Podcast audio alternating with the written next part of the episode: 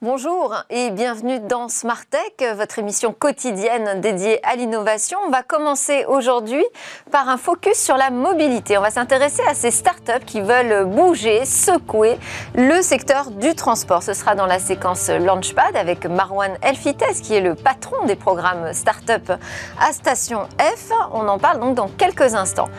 Et puis au cœur de cette émission, je vais avoir un nouveau plateau d'invités, acteurs de l'industrie culturelle, et je leur demanderai à eux que se passe-t-il quand les arts, la culture rencontrent le numérique? Et puis nous retrouvons notre rendez-vous Game Business. On va décrypter trois actualités majeures du secteur et on conclura par une innovation qui pourrait donner naissance à un nouveau sport de glisse. Mais d'abord, donc place au Launchpad.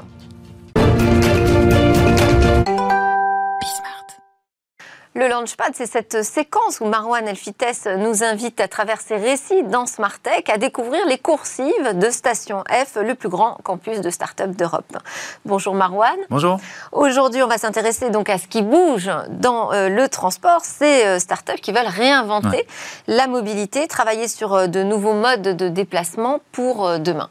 Oui, il y a un acronyme dont je parle assez souvent ici, c'est les GAFAM.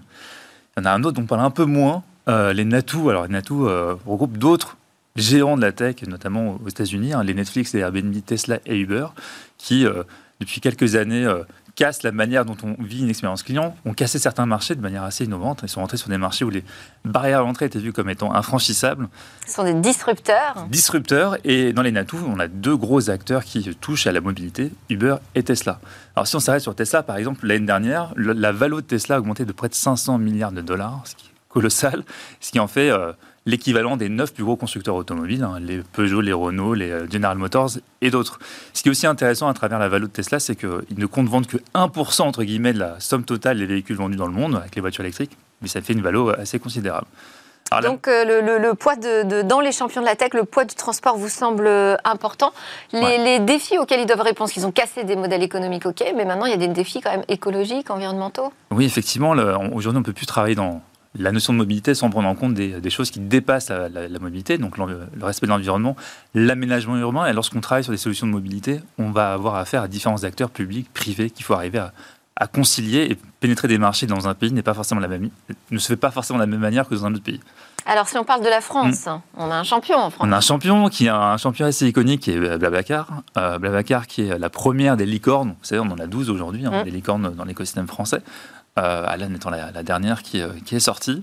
Euh, Blabla, ce qui est super intéressant, c'est outre la thématique, c'est l'état d'esprit que les fondateurs ont réussi à véhiculer. Euh, il y a ce qu'on appelle aujourd'hui dans le milieu, il y a pas mal d'articles dans le sujet sur la mafia Blablacar. Oui, qu'est-ce qu'on appelle la mafia allez. C'est exactement la même, la même, chose que la mafia PayPal, qui est l'une des plus reconnues. Donc l'ensemble des... PayPal a créé un environnement hyper favorable pour euh, ses fondateurs et pour ses employés, qui, ont, qui sont aujourd'hui parmi les plus gros entrepreneurs, voire investisseurs de la planète. Musk en fait partie, Peter Thiel aussi, Reid Hoffman derrière LinkedIn aussi. Et derrière Babacar, on avait près d'une trentaine de startups qui ont été créées par des anciens employés de Babacar, souvent financés par les fondateurs de, de Blabla. Et euh, ces startups ont levé près de 24 millions d'euros. Beaucoup sont notamment dans le domaine de la mobilité. On va voir, on va voir ça juste après. Les grandes tendances que vous voyez dans, dans ce secteur? Bah, Quand on parle de mobilité, il y a pas mal de termes associés. On parle de mobilité as a service, comment j'arrive à me déplacer quand je veux, où je veux, et de manière très simple, géolocalisée avec les bonnes données qui vont avec. On parle de mobilité d'entreprise, comment mon employeur me permet aussi de me déplacer euh, à ma convenance et de manière très très simple. On parle de mobilité saine écologique, forcément. On parle de micro-mobilité, il y a eu pas mal de débats là-dessus, notamment les fameuses trottinettes et les vélos qui se répandent dans les villes aujourd'hui. Mobilité douce. Alors, il y a un programme euh, dédié donc à Station F qui s'appelle le Move Lab. Euh, il est porté par qui? Porté par deux acteurs. Un programme qui s'est lancé en 2017 dès le lancement de Station F. Deux acteurs, donc le CNPA. Alors, le CNPA, euh, c'est le syndicat patronal qui regroupe les professionnels de l'automobile qui a plus d'un siècle. Euh, donc c'est le principal euh, syndicat dans, ce domaine. Donc les professionnels de l'automobile, on va avoir différents acteurs, les, euh, les vendeurs de véhicules, ceux qui vendent du carburant, ceux qui travaillent dans les énergies renouvelables et l'ensemble des services liés au secteur de l'automobile. Ils ne sont pas tout seuls, ils sont aussi accompagnés par Via ID, qui est une branche innovation du groupe derrière ce groupe, il y a notamment Noroto et Midas.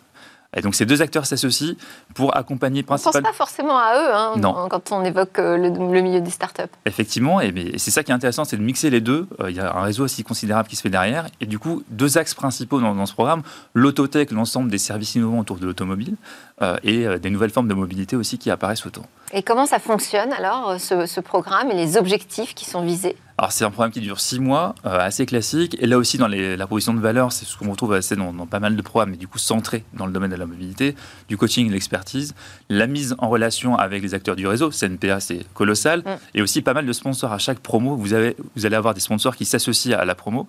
Euh, BMW, par exemple, cette année, Cofidis, euh, Bridgestone, et j'en passe, qui du coup travaillent avec les startups et les rencontrent aussi. Et puis un accompagnement sur la levée de fonds alors, on trouve qui comme start-up euh, aujourd'hui dans ce programme? Près d'une cinquantaine depuis 2007 qui sont passés par là. Mais si on s'arrête sur les euh, quelques champions, euh, dont on retient encore le nom Paycar, par exemple. Oui. Paycar, qui est une solution aujourd'hui qui appartient au, Bon Coin. Donc, on voit effectivement la, solution qui est une solution aujourd'hui de sécurisation des transactions financières, qui permet notamment de mettre en relation des acheteurs et vendeurs de véhicules d'occasion avec Paycar. Vous allez pouvoir vérifier l'identité des vendeurs et des acheteurs. Et Paycar va sécuriser la transaction en mettant euh, les fonds sous, sur un compte sous séquestre qui vont être ensuite versés aux, vendeurs lorsque la transaction sera réalisée. Forcément, Le Bon Coin est l'un des plus gros acteurs aujourd'hui dans le marché de l'automobile et le mmh. marché de l'occasion. Ils avaient besoin d'avoir ce type de solution pour sécuriser ces, euh, ces transactions. Un deuxième exemple? ProofStation. Alors, ProofStation fait partie de ces, ces startups qui ont l'audace de combiner hardware et software. Alors, ProofStation, vous allez pouvoir, on le voit là, on voit, ces portiques, vous allez pouvoir, euh, grâce à l'intelligence artificielle, scanner euh, votre véhicule et détecter ensuite les anomalies sur la carrosserie. Euh, un ensemble de des centaines et centaines de photos vont, être prises par le, par le portique qui vont permettre, grâce à l'intelligence artificielle, de détecter les réparations nécessaires et le coût associé aux réparations. Une startup qui avait plusieurs millions d'euros, qui fait face à des startups notamment en Israël. C'est hautement technologique. Il y a près de 80 portiques qui ont déjà été vendus, près d'une dizaine aujourd'hui qui ont été déjà installés. Alors, on n'a pas que euh, l'auto, on l'a dit, hein, dans ce secteur de la mobilité porté par les startups. Euh, il y a aussi du vélo. Il y a d'autres modes de transport qui sont euh, représentés, des transports de demain à Station F. Bah, on a aussi des services RH à disposition vendus au, grand groupe. Un kilomètre à pied, par exemple, permet de faire un diagnostic de la mobilité de ses, collaborateurs, de pouvoir les placer sur les bons sites en fonction de l'endroit où ils habitent. Ce qui est nécessaire aujourd'hui pour les plans de, de mobilité employeur qui sont maintenant requis par, par, la, par la, loi. Euh, il y a ZenRide qui permet aussi à des entreprises d'avoir un, des vélos de fonction. Euh, Veolia notamment est passé par ZenRide pour permettre à leurs collaborateurs de disposer maintenant de vélos de fonction et non plus de, de, de, fonction. Donc ça, c'est euh, pas mal de choses qu'on voit des services RH pour permettre le bien-être des collaborateurs. Bon, on pourrait parler aussi de réservation de billets de bus, billets d'avion. Oui, Combo notamment qui permet de, de faire ça, euh, rendu possible par là encore la législation, les, fameuses, euh, les fameux bus Macron euh, il y a quelques années. Là, vous allez aussi avoir une plateforme qui va vous permettre de réserver tout ça. Au Carito, au Carito qui est à la frontière entre, dernier exemple. entre la travel tech et la mobilité tech, qui permet aux collaborateurs de, et aux entreprises de gérer le déplacement de ces collaborateurs, qui est toujours pertinent, notamment à l'heure du télétravail, où vous devez savoir où vos collaborateurs se trouvent. Merci beaucoup, Maronel Fites, pour cet aperçu, parce qu'il y en a tellement d'autres euh, qu'on n'a pas le temps de citer. Je rappelle que vous êtes responsable des programmes euh, Startup à Station F. Alors là, c'est l'heure euh, de partir dans le monde des arts et de la culture. On va s'intéresser à la numérisation des industries culturelles.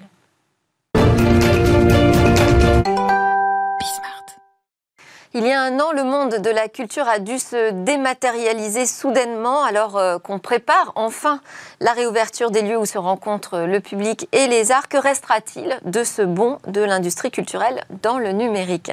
Les arts, la culture et le numérique, c'est donc le sujet de notre talk avec Nicolas Godmet, partenaire chez OnePoint, architecte de la transformation des entreprises en charge, entre autres, des secteurs de la culture et des médias. Vous êtes également écrivain, créateur de la série audio La fin des idoles, dont on a parlé ici dans Smartech.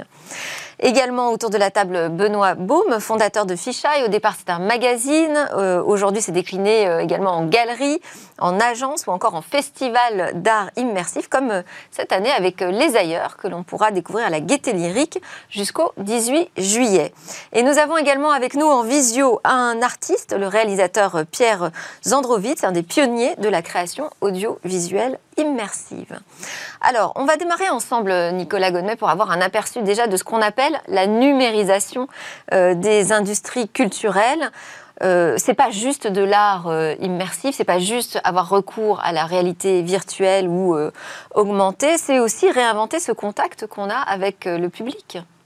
Alors effectivement, le, numérique dans les industries culturelles, ça touche plusieurs pans. Il y a l'expérience euh, avec le public, avec les usagers, euh, euh, et puis il y a aussi tout ce qu'on ne voit pas, tout ce qui est le back-office, qui est aujourd'hui transformé par la data, l'intelligence artificielle, par tout simplement la dématérialisation de tous les actes de gestion. Et puis concernant les industries culturelles, il y a aussi tout ce qui concerne les droits d'auteur. Et puis, il y a, euh, je parlais du contact avec le public, euh, c'est euh, aussi adopter des technologies de, notre génération pour s'adresser à eux de manière plus interactive, mais aussi plus naturelle, finalement, plus intuitive. Plus, plus, intuitive. Alors, il y a eu la, révolution des smartphones, donc maintenant toutes les expériences euh, sont dites euh, mobile first, euh, personnalisées, socialisées, avec aussi beaucoup, Alors, beaucoup tout, Non, on commence, on est quand même au tout début de cette transformation numérique. Alors, oui, et, en même temps, il y a eu beaucoup, beaucoup d'améliorations de, ces, ces, dernières années. Par exemple, nous, on accompagne depuis 2017 les cinémas Pathé Gaumont pour une expérience digitale avec euh, les bornes que, chacun connaît quand, il va au cinéma, qui sont tactiles et donc qui s'inspirent de l'expérience du smartphone, mais dans, dans l'espace de la salle de cinéma pour, euh, pour réserver son, son billet. Et euh, voilà, des bornes qui, qui s'améliorent en permanence. on a aussi accompagné, par exemple... D'ailleurs, je suis allée chez vous et j'ai vu la borne maître, en fait, qui contrôle l'ensemble du système. Exactement. Donc, les, les, bornes Patégomon sont mises à jour régulièrement d'un point de vue technique et informatique dans les locaux de, de Winepoint, donc au Trocadéro. Euh, et euh, toutes les innovations sont préparées euh, là-bas, chez nous. Alors, il y a aussi cette rencontre avec le public qui se fait à travers ces nouvelles expériences immersives. C'est le thème de votre festival Les Ailleurs. Donc, le public va pouvoir y aller à la Gaîté Lyrique à partir du 19 mai, Exactement. vous me Au moment de la réouverture de tous les lieux muséals. Qu'est-ce qu'on trouve comme euh, type d'expérience dans les ailleurs? Euh, Des choses assez diverses, euh, puisque on retrouve aussi bien des expériences euh, en VR, donc sous et sous casque.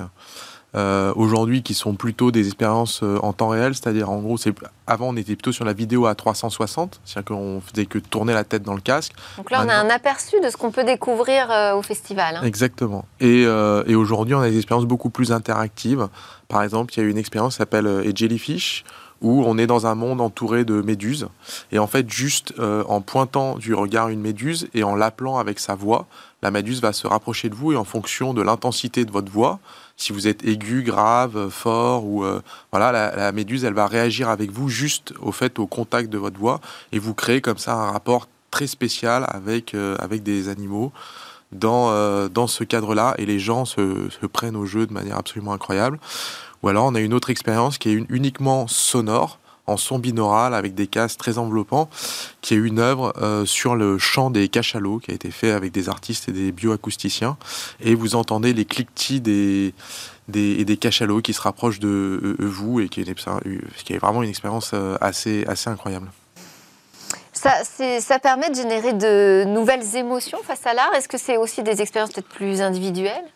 Alors, elles peuvent être collectives aussi, euh, mais je pense que ça, c'est un des grands défis. C'est-à-dire qu'aujourd'hui, euh, le, grand défi, c'est comment on transmet l'émotion par le digital. Parce que, évidemment, quand on regarde un tableau en vrai, on va au Louvre, on regarde la Joconde, on a une certaine émotion. Quand on regarde la Joconde sur son smartphone, il n'y a plus cette même émotion. Et aujourd'hui, le grand défi, c'est de se dire de quelle manière on va transmettre l'émotion, de quelle manière on va créer des, sentiments forts chez le spectateur à travers l'art digital. Et c'est clair que les expériences immersives contribuent de manière extrêmement importante à pouvoir générer des émotions, parce que contrairement euh, aux expériences qui sont médiatisées, comme euh, le cinéma, la télé ou des choses comme ça, en fait, les expériences immersives viennent plutôt se mettre dans une partie de notre cerveau qui correspond aux expériences vécues. Euh, typiquement et le théâtre ou le fait d'avoir une interaction avec quelqu'un. Et donc du coup, clairement, on est sur un autre registre de l'expérience vécue plutôt que de l'expérience qui est médiatisée. Et ça, c'est un des gros enjeux. On est encore en train de découvrir, en train de chercher autour de ça. Mais c'est vraiment là où les choses euh, vont se jouer. Et c'est pour ça que je trouve que les expériences immersives sont fascinantes parce qu'elles nous amènent dans une autre dimension. Euh, qui euh, voilà nous permettent de générer des émotions qui est quelque chose qui sur sur enfin on court après ça depuis plusieurs années et voilà là on est sur le point de trouver un peu les, les clés qui vont nous amener sur voilà une autre manière de pouvoir interagir avec le public. Ah, on va en parler avec euh, Pierre Zandouis, qui est avec nous donc en visio, réalisateur. Je le disais, bonjour. Euh, vous vous présentez une œuvre justement en réalité virtuelle dans, la sélection Les Ailleurs. Elle s'appelle What is Left of Reality et je vous propose qu'on en découvre un extrait.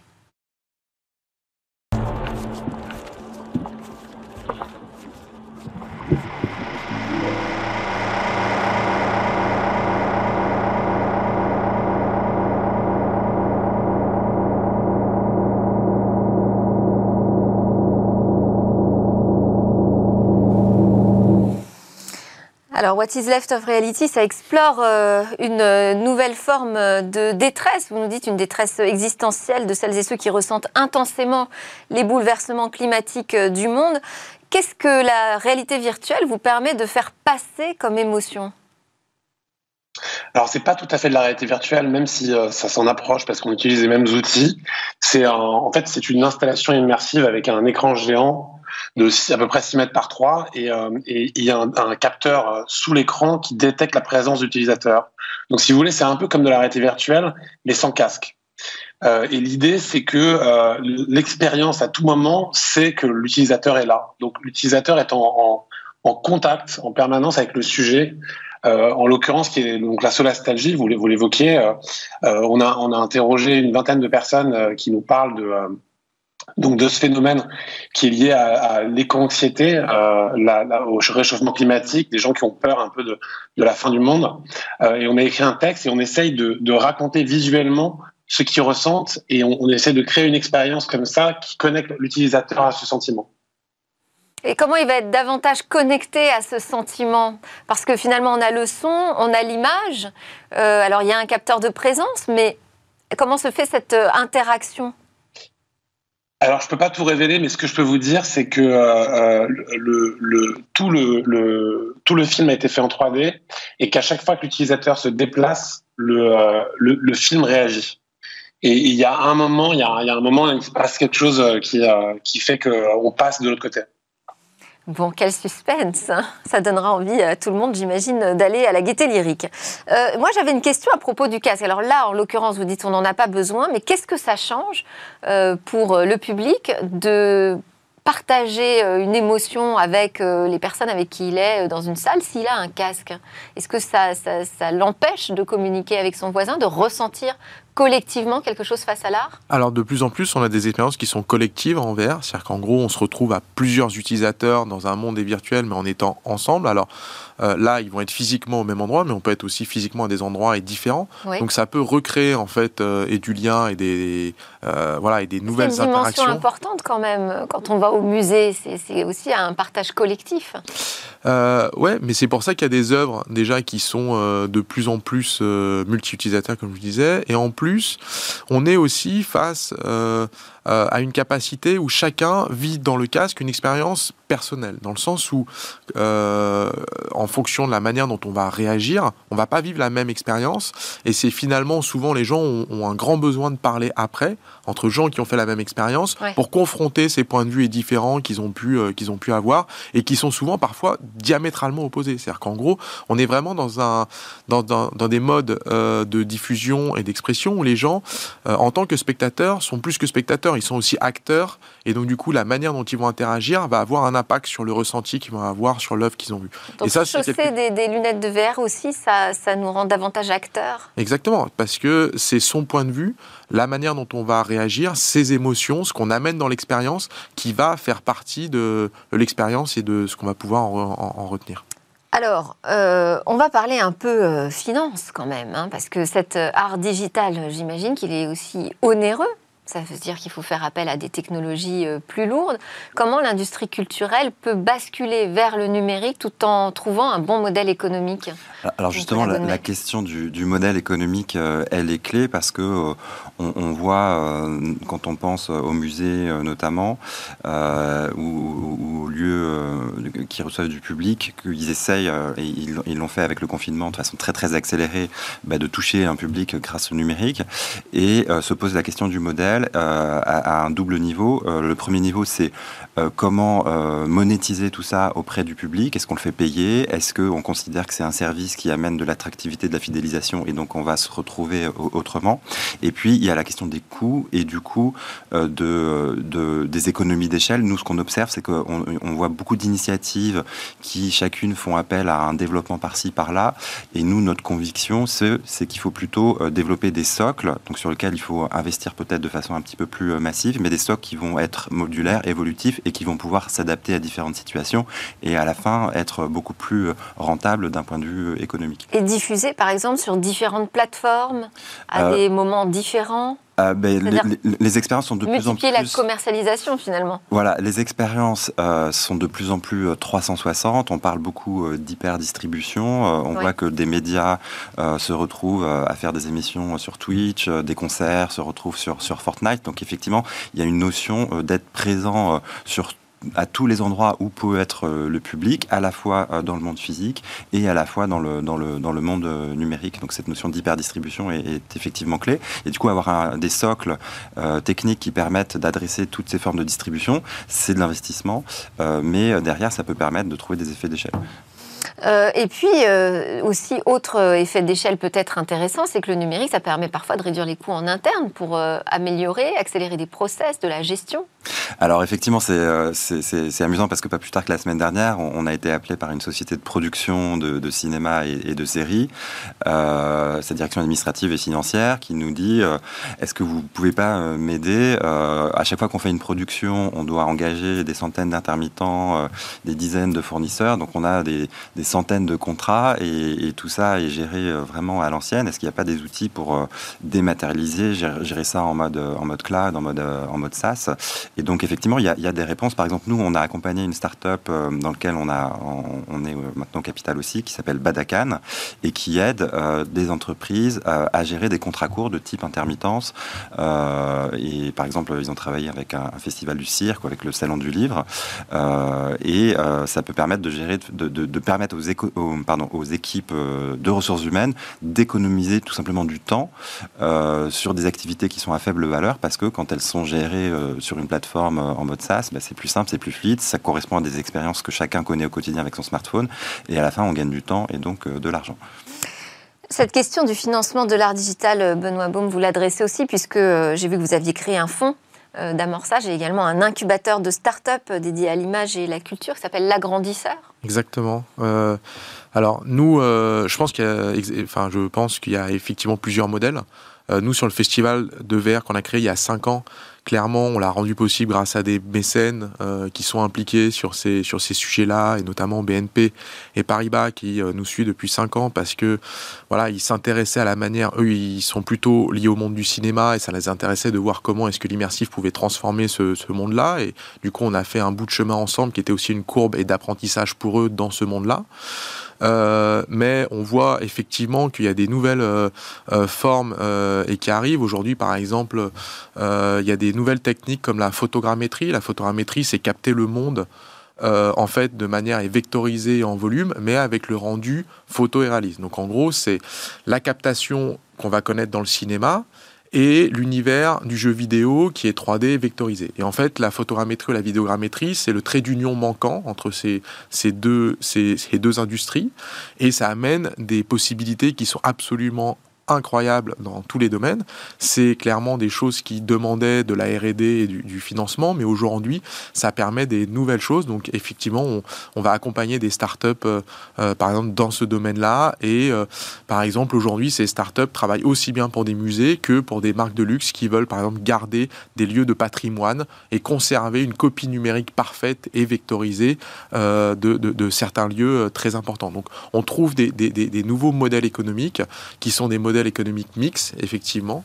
Euh, et puis, euh, voilà, on teste des choses. Euh, distribution sur les plateformes type Oculus Store pour de la VR, programme de location de, casques à distance qu'on vient de lancer, où en fait on envoie les casques par coursier chez les gens pour qu'ils puissent voir les expériences. voilà. Il y a aussi une diffusion des casques de VR qui est de plus en plus importante puisque le dernier Oculus Quest 2 il s'en est vendu autant en 5 mois que euh, de casques Oculus pendant les 5 années précédentes. Donc il y a eu une accélération et très, et très forte, sûrement liée au confinement. Euh, donc voilà, donc on sent que tout ça est en train euh, d'émerger fortement. On voit aussi des lieux qui ont eu un impact très, très important. Je pense évidemment aux Japonais de Team Lab qui maintenant sont dans le monde entier. Ce qui s'est passé à Paris avec l'atelier des Lumières, effectivement, qui était devenu un des lieux avant le confinement qui attirait le plus de monde à Paris, plus d'un million de visiteurs et par an. Donc voilà, donc on sent qu'il y a des nouveaux modèles économiques qui ont, qui ont émergé, qu'ils ils sont aussi bien physiques que distanciels, mais tous liés au digital, et que c'est dans la combinaison effectivement de ces différentes ressources qu'il y a un modèle économique qui commence, qui commence à émerger.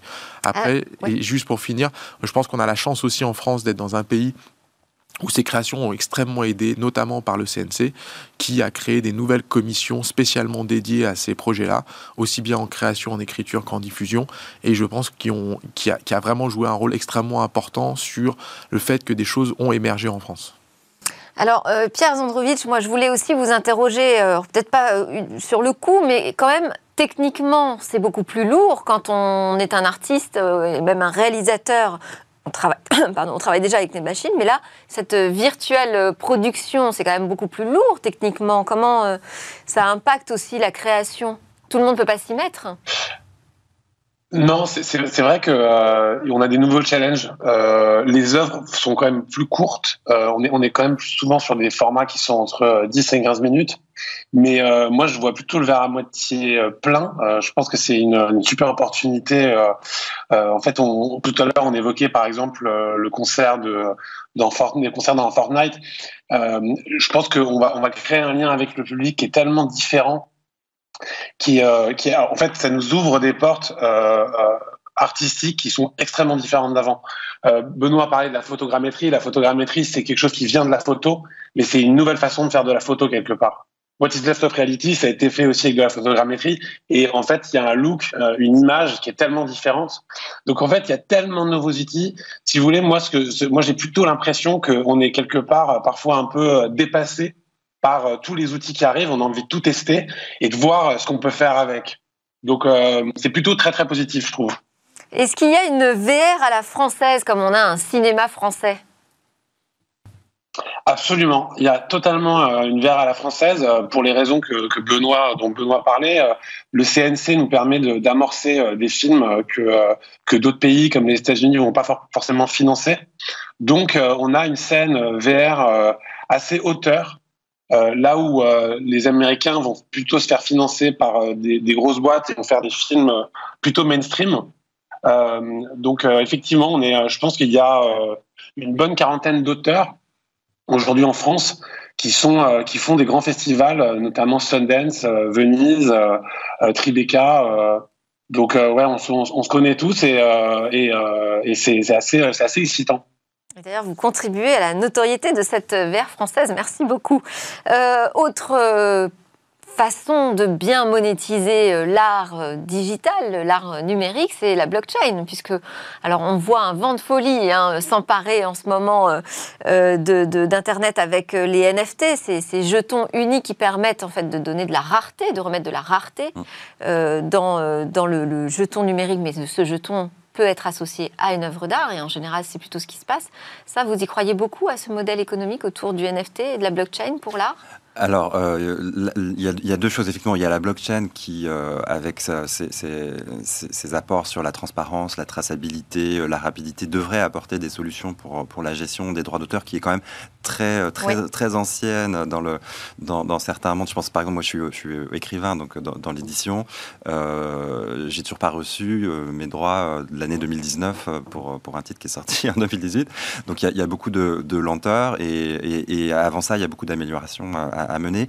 Euh, la, ça permettrait de rendre le droit d'auteur infalsifiable euh, Oui, et euh, plus, plus transparent et, et, du coup avoir des informations beaucoup, beaucoup plus rapides avec les, mécanismes des, des, micro-contrats, des smart contracts. voilà, cela dit, ça nécessite beaucoup de, changements culturels, d'investissements de la part des entreprises, de, de, de, monter aussi des standards. Donc c'est plutôt quelque chose d'assez long terme. Et, et, là, la valeur apportée par la blockchain, euh, effectivement, euh, on la voit plutôt sur euh, le, NFT tout de suite, hein, puisque il y, a eu des transactions phénoménales à plusieurs dizaines de millions de, dollars ou, d'euros sur certaines œuvres d'art, notamment.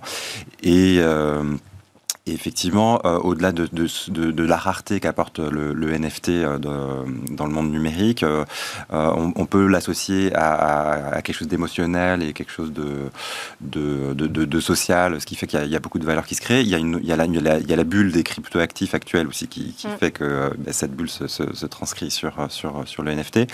Et à ces NFT, on pourra aussi associer demain de plus en plus des privilèges, c'est-à-dire par exemple le droit de voter sur tel décision d'un club euh, de foot ou le droit de rencontrer tel artiste euh, et éventuellement des droits euh, financiers associés. Donc il y a effectivement un avenir, je pense, au, NFT en particulier, avant un avenir peut-être plus, plus général sur la blockchain, malgré tous ces inconvénients, puisqu'aujourd'hui ça pose beaucoup de questions environnementales euh, notamment pour les blockchains qui utilisent des preuves de travail qui sont très gourmandes en, énergie. Donc il y a d'autres solutions qui se développent. C'est vrai, mais ça peut quand même réconcilier euh, le monde de la culture avec le numérique, hein, qui a beaucoup souffert euh, du, de la copie, du piratage, du téléchargement illégal. Alors, Là, d'un seul coup, on retrouve une unicité et une valeur. Ouais, alors il faut aussi faire attention parce qu'on voit arriver de plus en plus avec la folie et des NFT, des gens qui se mettent à certifier des œuvres qui ne sont pas les leurs. Donc du coup, parce qu'il y a des œuvres qui sont présentes sur Internet de manière assez naturelle, et donc du coup, c'est vrai que euh, on voit des gens qui certifient des œuvres qui ne sont pas à eux. Et, oui, et donc il faut être très prudent, beaucoup parce qu'on arrive à la fin de, ce débat et je voulais qu'on termine quand même sur les images de What is Left of euh, Reality. Merci beaucoup Pierre Zandovitch, euh, réalisateur, Nicolas Godnet, partenaire chez OnePoint et Benoît Baum, fondateur de Ficha et du festival d'art immersif Les Ailleurs qui ouvre donc le 19 mai au public. Juste après la pause, c'est Game Business.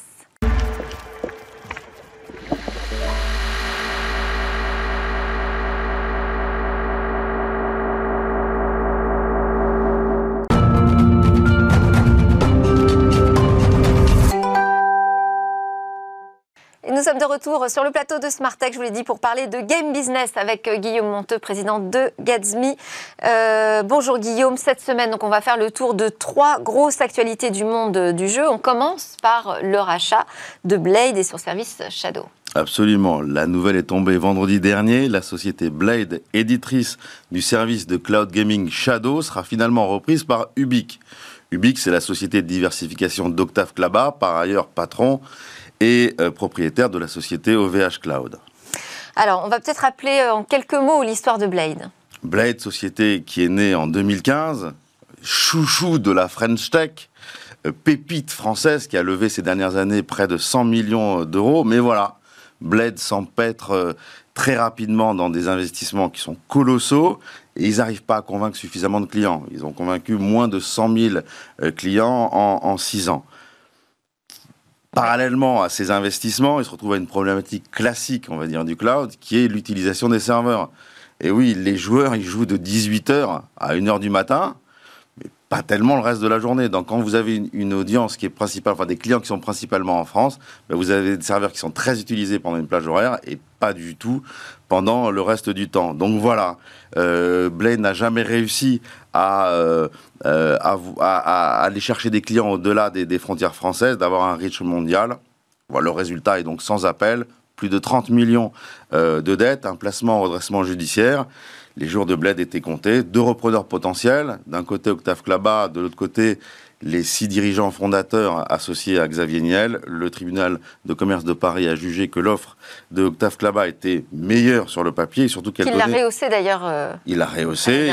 Qui donnait d'autres perspectives euh, à la société. Donc c'est lui qui a été choisi. Et alors justement, quelles sont, euh, selon vous, Guillaume, hein, ces intentions d'Octave Klaba concernant l'avenir de Blade bah, écoutez, le problème de Blade, c'était sa capacité à investir dans des ordinateurs euh, très puissants, mais c'était aussi des très mauvais contrats passés avec les hébergeurs. OVH Cloud, c'est un hébergeur, il possède des machines. Donc la première chose que va faire Octave Klaba, c'est faire le ménage dans tout ce qui a été fait jusqu'à présent euh, euh, avec les fournisseurs par, par Blade. Ça, c'est un.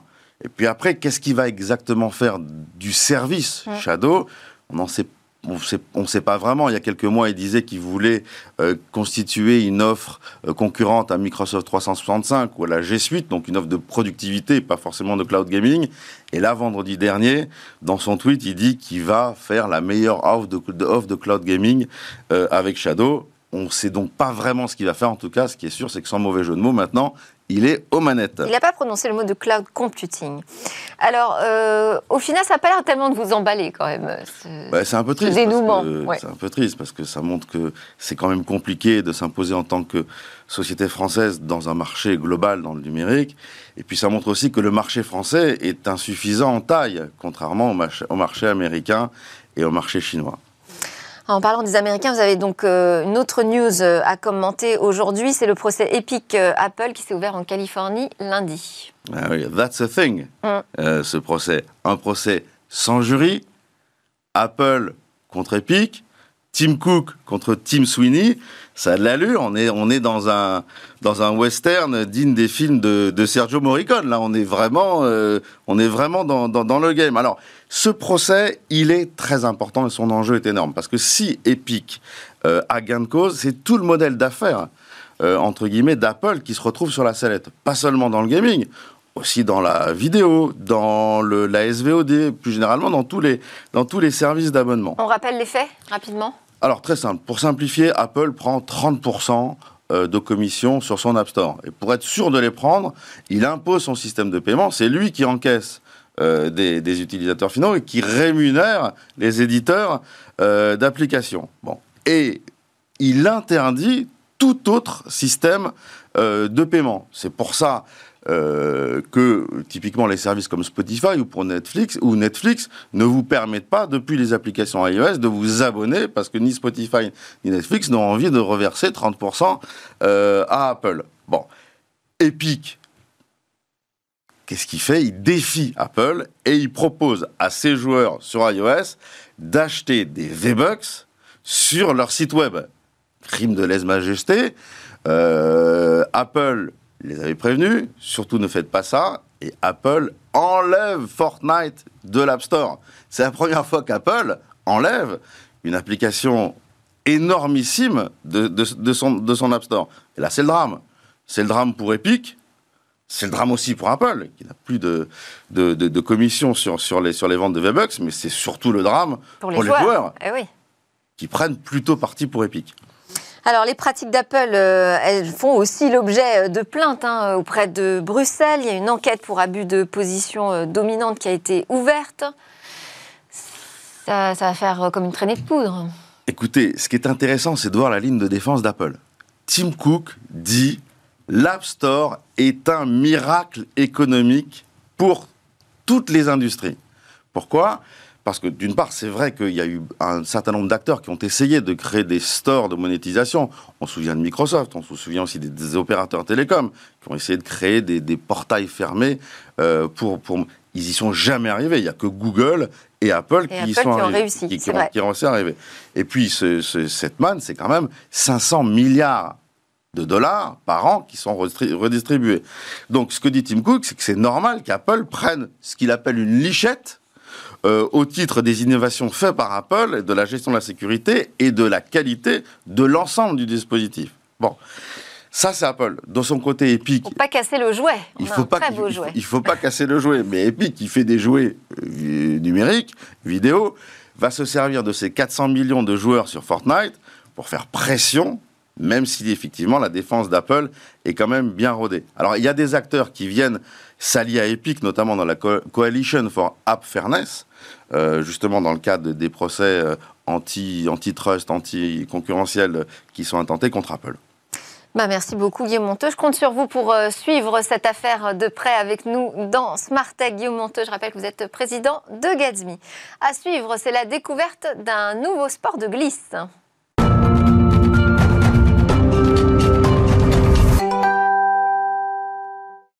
Si vous faites partie des fans de glisse en mal de neige et de snowboard, une innovation pourra peut-être vous séduire, n'est-ce pas Cécilia? Oui, Delphine, une innovation française. Il s'agit de Curway. C'est un snowboard électrique et surtout tout terrain. Plus besoin de neige en fait pour profiter des sports de glisse le, euh, et pour profiter de cette sensation qu'on appelle le carving. Vous savez, euh, c'est la capacité qu'a une planche à se pencher naturellement dans les virages, ne faisant qu'une seule trace euh, sur le sol. On retrouve cette sensation avec le snowboard, avec le ski aussi, ou pour changer de conditions euh, météo avec le kitesurf. Alors on a vu une image, mais à quoi il va ressembler précisément ce snowboard? Alors en fait c'est une planche montée sur deux roues, c'est un peu comme une trottinette mais sans guidon. Euh, on va se placer dessus comme sur un snowboard, de côté, comme ça, avec les pieds en latéral. Et le concept, il se veut le plus simple possible d'utilisation on monte sur la planche, on peut mettre ses pieds dans des crochets ou pas pour des raisons de sécurité, parce que vous le voyez, c'est l'idée c'est d'aller aussi euh, se mettre un petit peu en danger euh, sur des terrains un petit peu plus intéressants que simplement un chemin sur la route. Donc on pourra sortir ses pieds sans problème. Et puis, en plus de ça, il y a euh, des roues qui sont vraiment pensées pour garantir l'autostabilité. C'est-à-dire qu'elles font 30 cm de diamètre, trop petites ou pas assez larges pas de stabilité. Trop grande, on n'aurait pas eu assez de centre de gravité pour l'utilisateur. La roue avant, en plus de ça, elle est motrice. Elle est euh, connectée au pivot, un axe de roulement autour du cylindre raccroché à une fourche qui tient la roue avant, un petit peu comme sur un vélo. Et ce pivot, c'est vraiment l'élément clé de cette technologie parce qu'il va permettre à la roue de rester droite quand la planche, elle, va s'incliner dans les virages. Et il va lui permettre aussi de changer quand même de direction pour suivre l'inclinaison de la planche et donc on va retrouver cette sensation de carving précisément. Il faut déjà bien maîtriser le snow pour utiliser cette nouvelle planche Non, c'est pas la peine. D'après le concepteur, euh, il faudrait seulement 10 minutes hein, pour un novice qui n'a jamais euh, essayé de poser ses pieds sur une planche de snowboard pour être complètement autonome sur le curway. D'ailleurs, euh, cette planche, il faut le dire, elle peut s'incliner à 50 degrés. C'est l'équivalent d'un snowboard classique. Aucun autre véhicule aujourd'hui sur Terre n'est capable de reproduire cette inclinaison, pas même le skateboard. Alors pour démarrer, vous l'avez dit, et pour freiner, euh, vous l'avez vu sur les images, pardon, il y a une espèce de télécommande qui est reliée. Le fil n'est pas gênant. Euh, c'est un câble hydraulique parce que c'est un frein hydraulique. Encore une fois, l'idée c'est de permettre aux novices euh, d'être le plus à l'aise possible. Le frein hydraulique permet un véritable confort pour que la sensation de freinage corresponde à la pression. Est-ce que vous avez des informations sur la batterie?